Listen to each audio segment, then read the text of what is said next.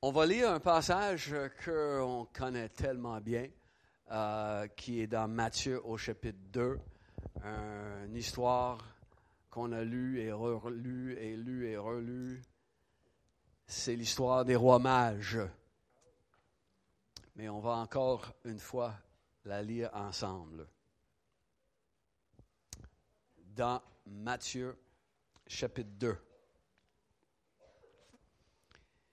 Jésus étant né à Bethléem en Judée, au temps du roi Hérode, voici des mages d'Orient arrivèrent à Jérusalem et dirent Où est le roi des Juifs qui vient de naître? Car nous avons vu son étoile en Orient et nous sommes venus pour l'adorer. Le roi Hérode, ayant appris cela, fut troublé et tout Jérusalem avec lui. Il assembla tous les principaux sacrificateurs et les scribes du peuple et s'informa auprès d'eux où devait naître le Christ. Il lui dit à Hérode, bien sûr, à Bethléem, en Judée, car voici ce qui a été écrit par le prophète. Et toi, Bethléem, terre de Juda, tu n'es certes pas la moindre entre les principales villes de Juda, car de toi sortira un chef qui pètera Israël, mon peuple. Alors Hérode fit appeler en secret les mages et s'enquit soigneusement auprès d'eux depuis combien de temps l'étoile brillait? Puis les envoya à, à Bethléem en disant Allez, prenez des informations exactes sur le petit enfant. Et quand vous l'aurez trouvé, faites-le moi savoir, afin que j'aille aussi moi-même l'adorer. Après avoir entendu le roi, ils partirent. Et voici l'étoile qu'ils avaient vue en Orient marchant devant eux jusqu'à ce qu'étant arrivé au-dessus du lieu où était le petit enfant, elle s'arrêta. Quand ils aperçurent l'étoile, ils furent saisis d'une très grande joie. Ils entrèrent dans la maison, virent le petit enfant avec Marie, sa mère, se prosternèrent et l'adorèrent. Ils ouvrirent ensuite leur trésor. Ils lui offrèrent un présent de l'or, de l'encens et des iPhones. Puis, divinement avertis en songe de ne pas retourner vers Hérode, ils regagnèrent le pays par un autre chemin. Lorsqu'ils furent partis, voici un ange du Seigneur apparut en songe à Joseph et dit, Lève-toi, prends le petit enfant et sa mère, fuis en Égypte et reste-y jusqu'à ce que je te parle, car Hérode cherchera le petit enfant pour le faire périr. Joseph se leva, prit de nuit le petit enfant et sa mère, et se retira en Égypte. Il y resta jusqu'à la mort d'Hérode, afin que s'accomplisse ce que le Seigneur avait annoncé par le prophète. J'ai appelé mon fils hors d'Égypte. Alors Hérode, voyant ce qu'il avait été voyant qu'il avait été joué par les mages, se mit dans une grande colère et il envoya tuer tous les enfants de deux ans et au-dessous qui étaient à Bethléem et dans tout son territoire, selon la date dont il s'était soigneusement acquis auprès des mages.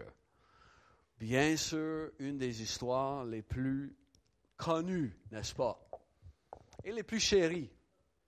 Et euh, au Québec, ceux qui euh, ne vivent pas pour euh, le Seigneur, souvent sont très au courant de cette histoire quand même, n'est-ce pas? C'est une des histoires au Québec qu'on connaît bien et qui est euh, dans notre culture comme peuple au Québec. Plusieurs autres histoires sur la vie de Jésus, les gens ignorent, mais celle-là, ils savent. Hein? Et dans plusieurs maisons, on a des rois qu'on met euh, dans un, un coin à quelque part qui vient visiter le petit Jésus. Le titre de mon message aujourd'hui, c'est Le jour après Noël. Boxing Day. Est-ce qu'il y a quelqu'un qui euh, a été magasiné le jour après Noël cette année, à Boxing Day. Oui, quelques personnes, oui. Imagine, imagine, j'ai, décidé d'aller à Fairview. Boxing Day.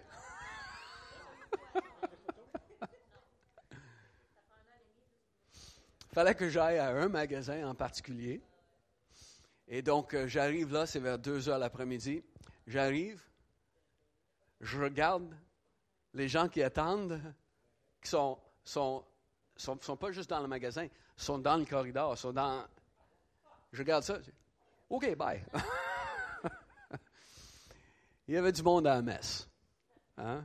Je peux vous assurer, il y avait bien du monde le jour après Noël.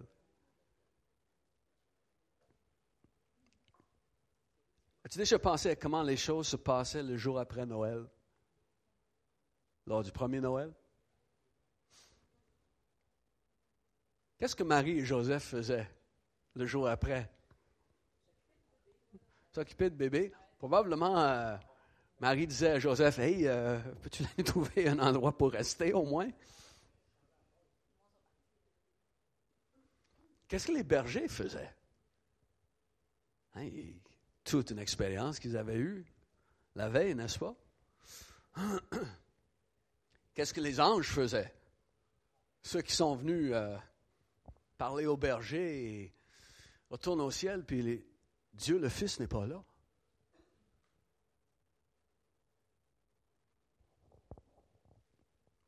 Qu'est-ce que les gens de Bethléem faisaient?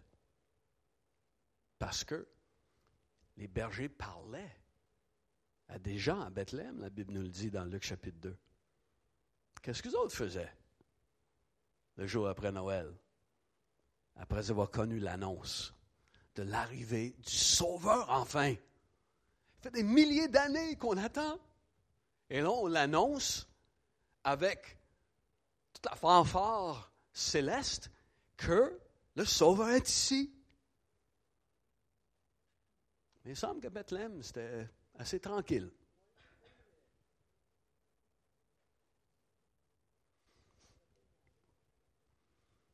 Mais à plusieurs centaines de kilomètres de Bethléem, dans une grande ville en Orient, probablement Babylone, il y avait des hommes importants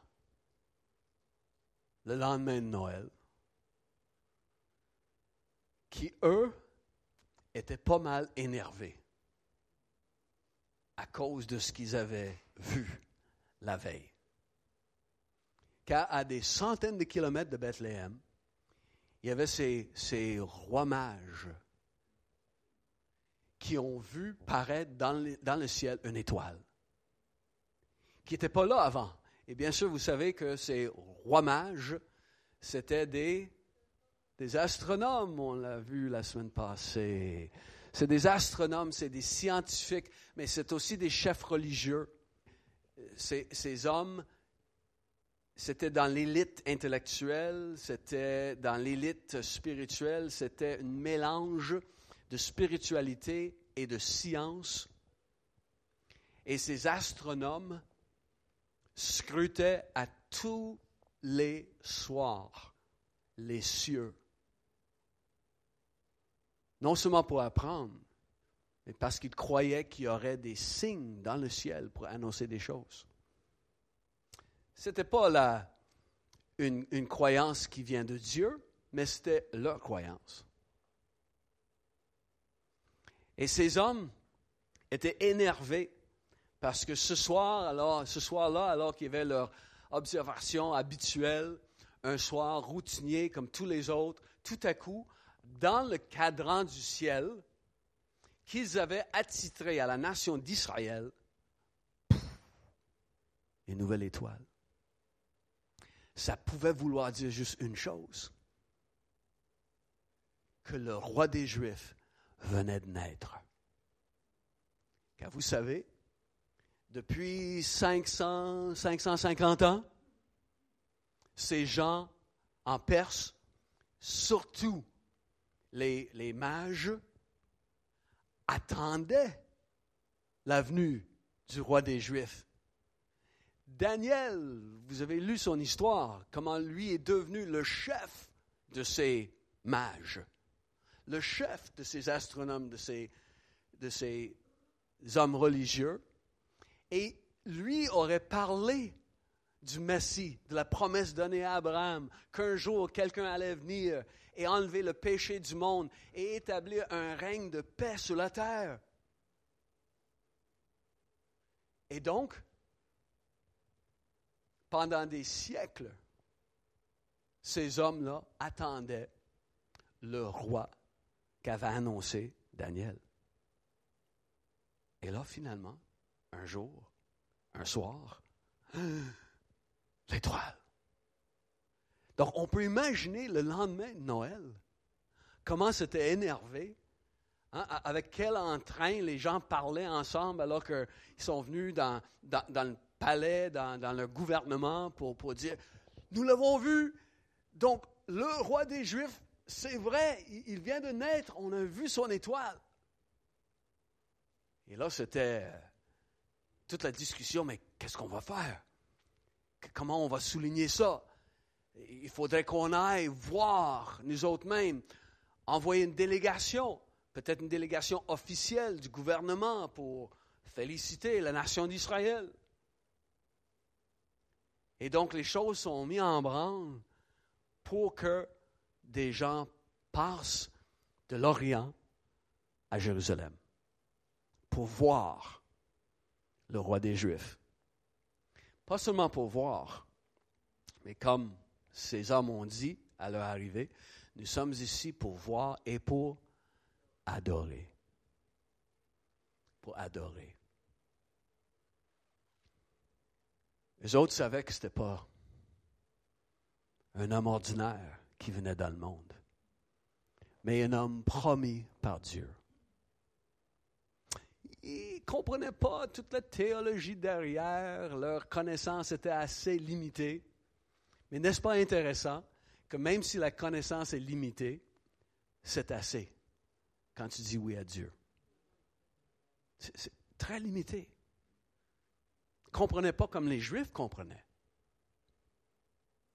Mais au fil des siècles, la nouvelle avait été transmise de génération en génération. Un jour, le roi des Juifs va naître. Il va amener un règne de paix sur la terre. Donc, ils sont venus. Et ça a été euh, toute une affaire de, partir, formuler un plan euh, pour se rendre à Jérusalem, envoyer des gens de Babylone euh, Jérusalem, c'est euh, pas une petite affaire. La plupart, n'est-ce pas, des, photos qu'on voit euh, ou des tableaux, des représentations visuelles de ces rois mages, on a trois hommes bien vêtus qui arrivent sur des chameaux. Mais des hommes comme ça n'auraient pas voyagé tout seuls 1500 kilomètres au moins il y aurait eu toute une caravane avec eux. On n'envoie pas des hommes d'élite, des hommes importants dans la société faire un voyage comme ça, où il y a des brigands sur, sur le chemin, il y a toutes sortes de choses qui peuvent arriver. Non, c'est toute une ambassade qu'on envoie pour nous représenter. Et donc, il y avait de la protection, donc il y avait des soldats, il y avait euh, des, des porteurs, il y avait des cuisiniers, euh, il y avait toutes sortes de monde. Des gens pour monter les, les, tentes le soir et, et, tout. Et ça a pris probablement entre 4 et 5 mois, juste le voyage. On sait que dans le livre d'Esdras, lui a fait le même voyage, c'était quatre mois.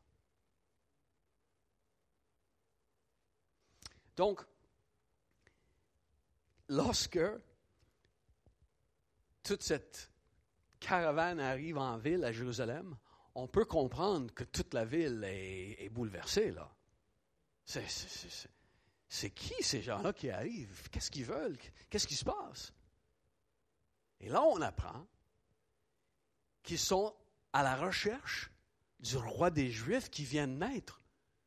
Hérode est troublé, la Bible dit, et toute la ville aussi, de voir cette grande caravane arriver en ville.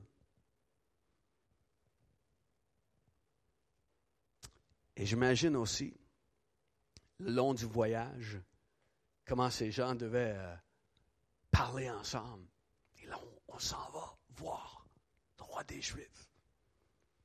Et même je, dirais qu'il s'attendait à voir euh, l'enfant dans un grand palais, dans une maison importante. Mais même si ce n'est pas le cas, même si les autres avaient compris que c'est peut-être pas dans une famille des plus riches au pays, moi je pense qu'ils s'attendaient au moins à voir Israël encore en fête. Parce que si eux autres avaient attendu 500 ans, Israël attendait depuis, 1000, euh, depuis 2000 ans.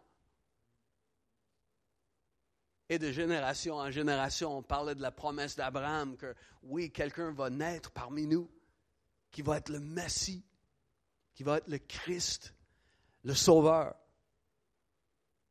Et donc, il devait s'attendre à ce que Israël fête encore l'arrivée du Sauveur. Donc, ils arrivent et disent, où est le roi des Juifs qui vient de naître, car nous avons vu son étoile en Orient et nous sommes venus pour l'adorer. J'aime tellement plusieurs aspects dans, dans cette histoire parce que le Seigneur a fait briller dans le ciel une lumière pour attirer ces hommes, malgré leur connaissance limitée, malgré une théologie un peu euh, faible, il les a fait venir par une lumière qui a brillé dans le ciel. Dieu est capable de faire briller sa lumière n'importe où. Il est capable de faire briller sa lumière partout sur la terre. Il est capable de faire briller la lumière dans ta famille, là où il y a quelqu'un qui est loin de Dieu, qui a une connaissance limitée du Seigneur, qui n'a pas une bonne théologie, il est capable de faire briller sa lumière pour l'attirer vers lui. Est-ce qu'il y a quelqu'un dans ta famille qui est très loin de Jésus à ce moment? OK. Prends un instant maintenant, juste pour prier pour cette personne. Tout de suite là. Juste dis, Seigneur, nomme la personne. Et dis, Seigneur, que ta lumière brille près de lui. Fais briller ta lumière. Fais briller ta lumière sur cette personne. Attire-la vers la vérité, qu'elle voit la vérité et qu'elle t'adore. Attire, attire. Je vous dis, ça ne dérange pas à quel point quelqu'un est plongé dans les choses les plus loin de Dieu. La lumière de Dieu peut atteindre là. Il ne faut jamais être désespéré. Même quand on voit des fois nos, proches, euh, peut-être s'aventurer dans les choses qui ne sont pas trop catholiques. Et on commence à mélanger la foi chrétienne à d'autres affaires. Dieu est capable. Dieu, il est capable. Ce n'est pas les ténèbres qui effraient Dieu. Dans les ténèbres, il fait briller la lumière. Désespère pas quand quelqu'un est même loin de Dieu. Donc, les, ces rois mages arrivent à Jérusalem. Puis, à leur grande surprise, rien. Personne n'est au courant. Machine. Oui, ah, oui, le roi des Juifs. Hein, roi des Juifs qui vient de naître. De quoi vous parlez? Hérode apprend ça. Et donc, il les fait venir. Et bien sûr, toute une ambassade étrangère, des dignitaires de notre pays, il va les recevoir en son palais. Et quand on lui demande où est le roi des Juifs qui vient de naître, qu'est-ce qu'il fait, lui? Il fait venir les experts en religion, il dit, le Christ, il doit naître où? Et donc c'est chefs religieux en Israël. Ils disent, mais c'est à Bethléem. À cause de cette prophétie donnée par le prophète Michée. Ils vont citer le verset, ils vont citer la prophétie. Et donc, là, tout le monde sait que, bon, mais c'est à Bethléem que le roi des Juifs va naître. Et c'est seulement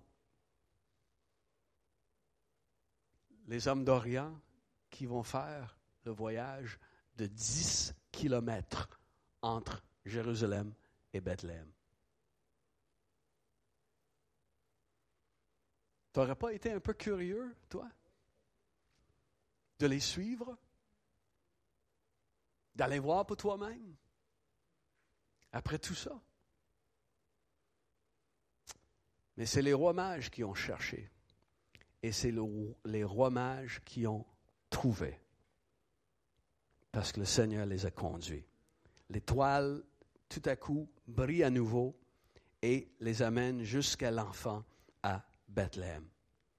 Et Dieu a dit, hein, il dit, si tu me cherches de tout ton cœur, dit, je me laisserai trouver par toi. Je me laisserai trouver.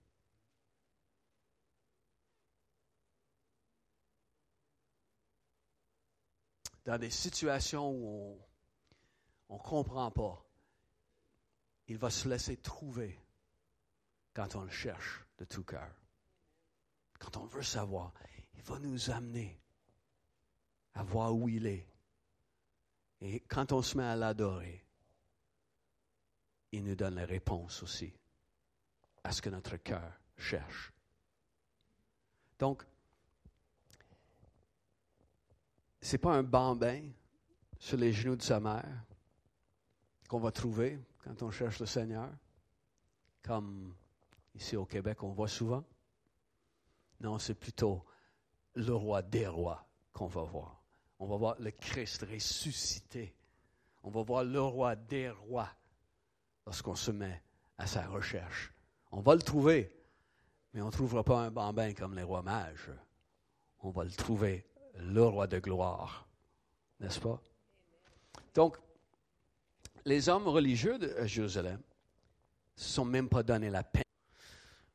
Des gens dans la ville, OK, mais les hommes religieux qui entendent ça, parce que là, ils savent que, de un, ils, savaient déjà que ça va être à Bethléem qui va naître, et de deux, qu'il vient naître. ça ne les touche pas plus qu'il faut.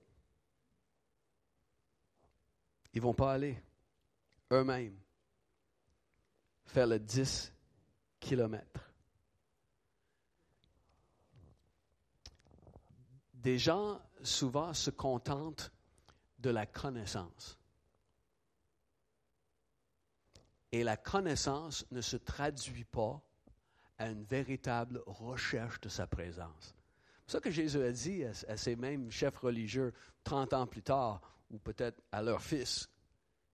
Il dit, vous cherchez dans les Écritures et vous les fouillez, fouillez, et vous pensez trouver en elles la vie. Ce sont elles qui parlent de moi et vous ne voulez pas venir à moi pour avoir la vie. Donc c'est exactement la même chose. Ils avaient une connaissance. Hérode demande la question, et le Messie, quand il va naître, ça va où? Oh, à Bethléem. Ils avaient la connaissance. La connaissance ne les amenait pas à une recherche véritable. Si la connaissance, si elle ne te conduit pas à voir Dieu, à, adorer Dieu, et cette connaissance sert à quoi d'abord? c'est du bourrage de crâne spirituel. Et je vous dis, faites attention à Internet. Vous pouvez vous perdre pendant presque l'éternité là-dedans. Un enseignement ci, une révélation là, un prophète qui dit ci, un autre qui dit ça, c'est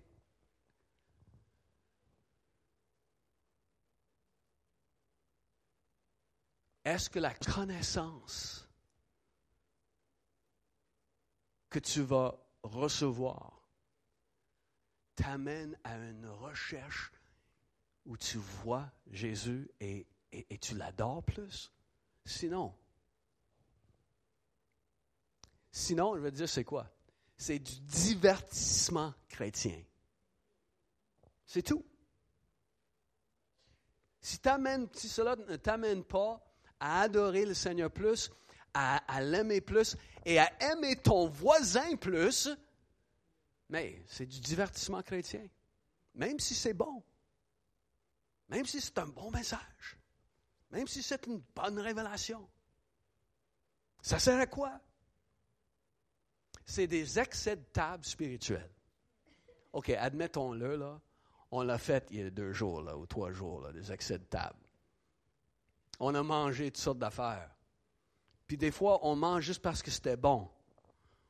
Oui, ça a l'air bon, ça. Il n'y a pas besoin, mais c'est bon.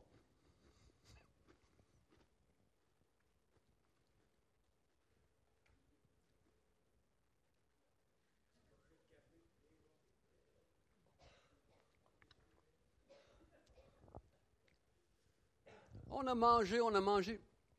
Puis on a continué à manger. Ah, oh, mais ça, ça a l'air bon, ça. Oh oui, ça aussi, ça, ça a l'air bon, ça. Ah oui, je vais prendre un morceau de ça. Oui, petit fromage aussi à la fin. Des fois, c'est comme ça. Dans nos recherches des affaires sur Internet, pas que c'est pas bon. Ah oui, c'est bon ça. Oh oui, ça aussi c'est bon. Ah oui, ça. Oui. Hey, ça, as-tu entendu un as-tu, tel message, puis faire. OK, c'est bon. Puis, fais quelque chose avec. Est-ce que ça t'amène à l'adorer plus? À aimer ton voisin plus? Sinon,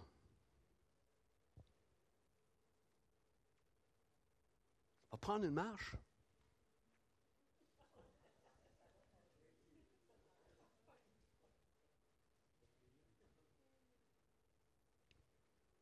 Va inviter quelqu'un à prendre un café, parler. Ça donne quoi?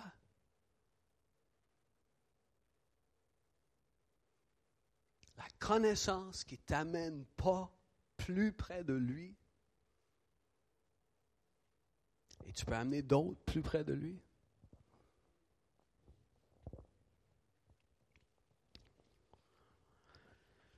Bon, mais je suis content d'avoir ça.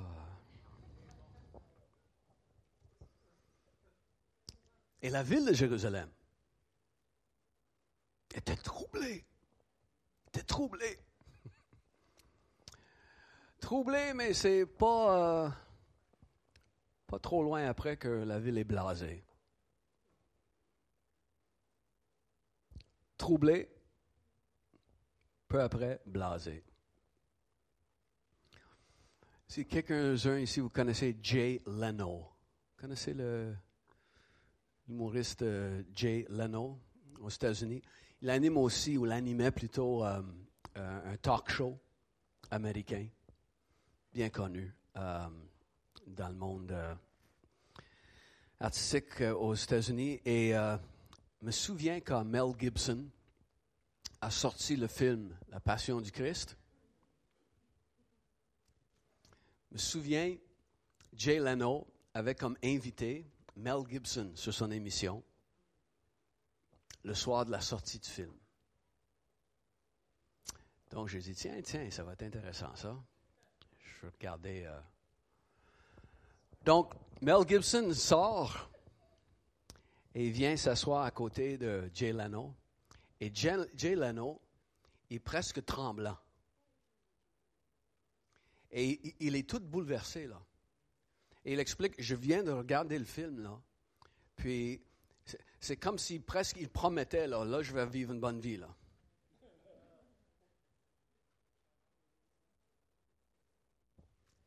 Mais euh, ça dure quelques jours. Hein. Après, blasé encore. Puis...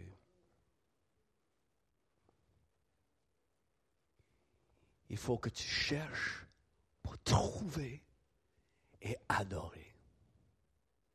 Sinon, il n'y a rien qui change.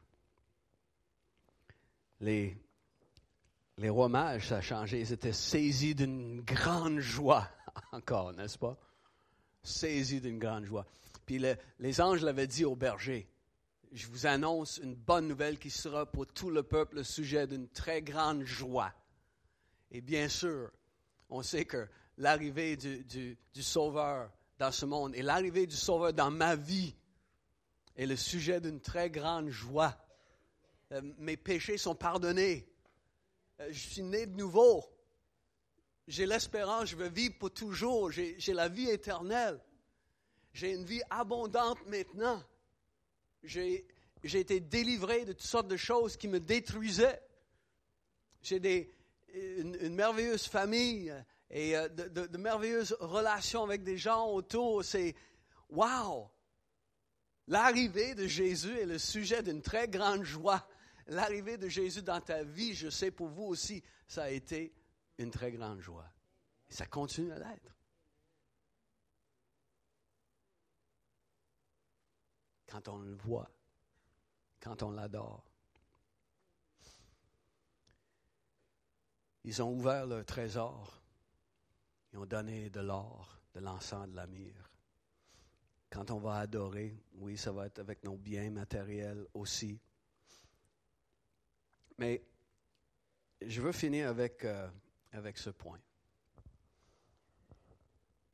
Si tu vas adorer le Seigneur, il y a quelque chose qu'il faut que tu règles d'emblée. Il faut régler ça dans ton cœur. Si tu es vraiment quelqu'un qui adore le Seigneur. Et voici. Il y a certains gens autour de toi qui n'en seront pas contents.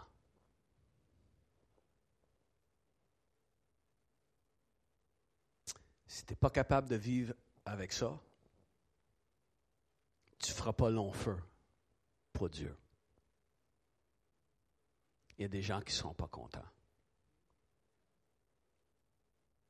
C'est un sujet de très grande joie pour certaines personnes, mais pour quelqu'un comme Hérode, il était dans une grande colère.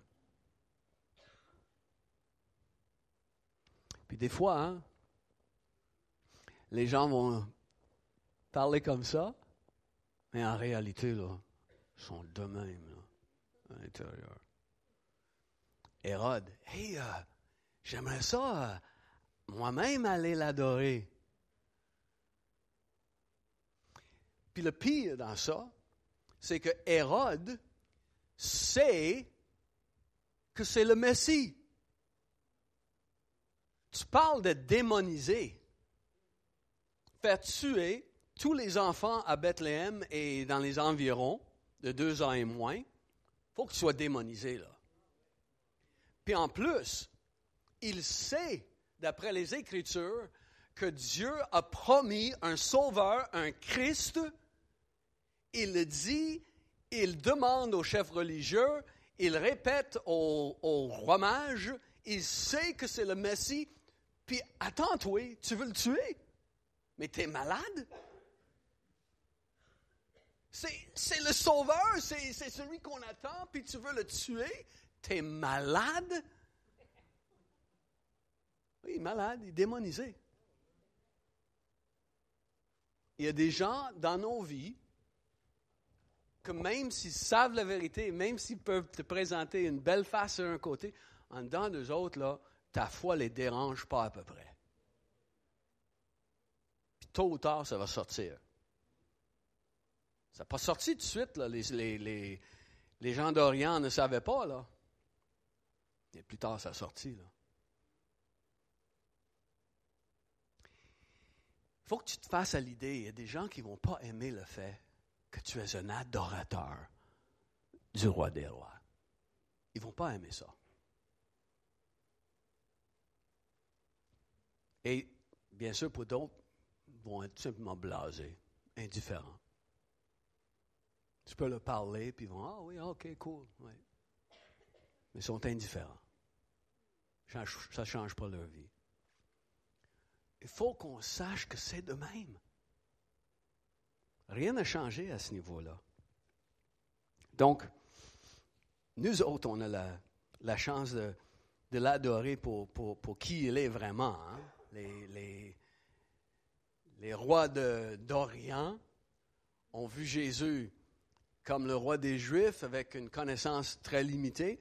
Nous autres, on a le luxe, par un regard en arrière, de savoir vraiment qui c'était. Dieu fait chair le Seigneur des Saints, celui qui est ressuscité d'entre les morts, le roi des rois, celui qui, qui fait étendre son empire sur la terre entière. C'est, c'est extraordinaire. Et donc, nous adorons avec tellement plus de connaissances, puis dans l'anticipation de son retour. S'il y a eu une nuit où des bergers ont vu une lumière éblouissante. Et un ange leur parlait de l'arrivée du Sauveur. Cette, même nuit, euh, ce soir-là, en Orient, il y a des, des gens qui, des rois mages qui scrutaient le ciel et ont vu apparaître une étoile. Mais imagine, un jour, les cieux vont encore s'ouvrir. Et cette fois-ci, une lumière plus brillante que le soleil va illuminer la terre entière. Tout œil le verra en même temps parce que ça va être le retour physique de ce même Jésus que nous adorons aujourd'hui et que ces rois mages ont adoré il y a 2000 ans avec très peu de connaissances. Nous l'adorons en connaissance de cause et en anticipation de son retour. Pendant des siècles, les gens attendaient. Et Maintenant, depuis 2000 ans, nous attendons. Depuis Abraham, on a attendu 2000 ans. Depuis, on attend 2000 ans. Et par un jour routinier,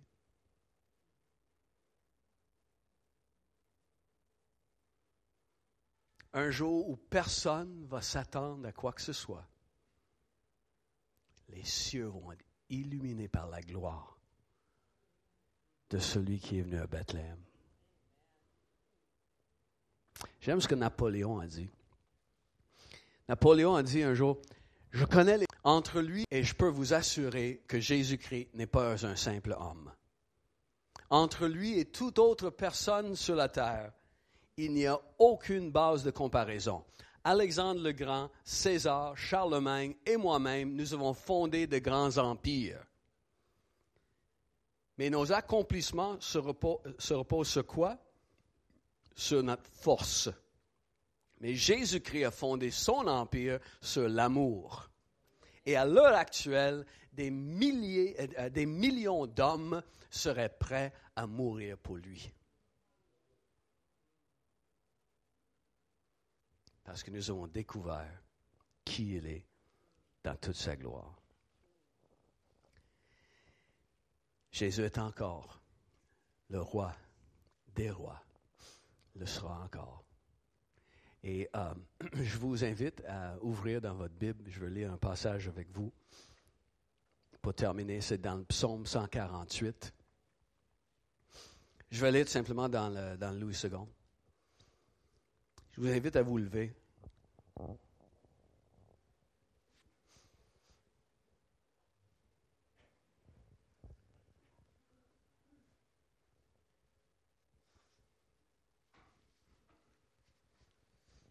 Et si vous avez le Louis II, vous pouvez lire avec moi ou le lire à partir de, de, l'écran en arrière.